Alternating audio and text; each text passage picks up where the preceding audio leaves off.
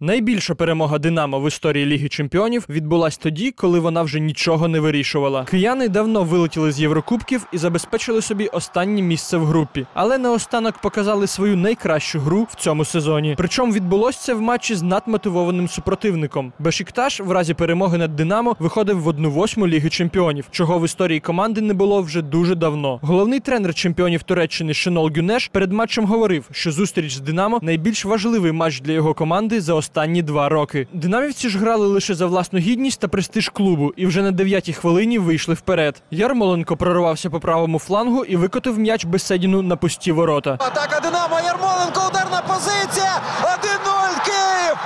Пора вже. Пора вигравати і пора забивати м'ячі. Артем Бєсєдін забиває перший гол на євроарені. Поступаючись в рахунку, Бешикташ був вимушений атакувати великими силами, а Динамо могло зіграти на контратаці. Одна з таких контратак пройшла на 28-й хвилині. Сидорчук виводив Гонсалеса на ворота Бешикташу, Дерліс боровся з беком і впав в штрафній площі гостей. Арбітер матчу, британець Крейг Томпсон, вагався, але все ж таки призначив пенальті та вилучив захисника Бешикташу за фол останньої надії. Турки довго сперечалися з арбітром, але домоглися лише жовтих карток для себе. А Ярмоленко впевнено реалізував 11-метровий. Хороша передача на Дерліса. Гонсалес на ударній позиції. Падіння і що? Пенальті! Пенальті! Показує головний суддя. Ну, м'яч Андреас Бек точно не грав. Андрій розбігається. Андрій б'є. 2-0! 2-0. Київське Динамо збільшує свою перевагу.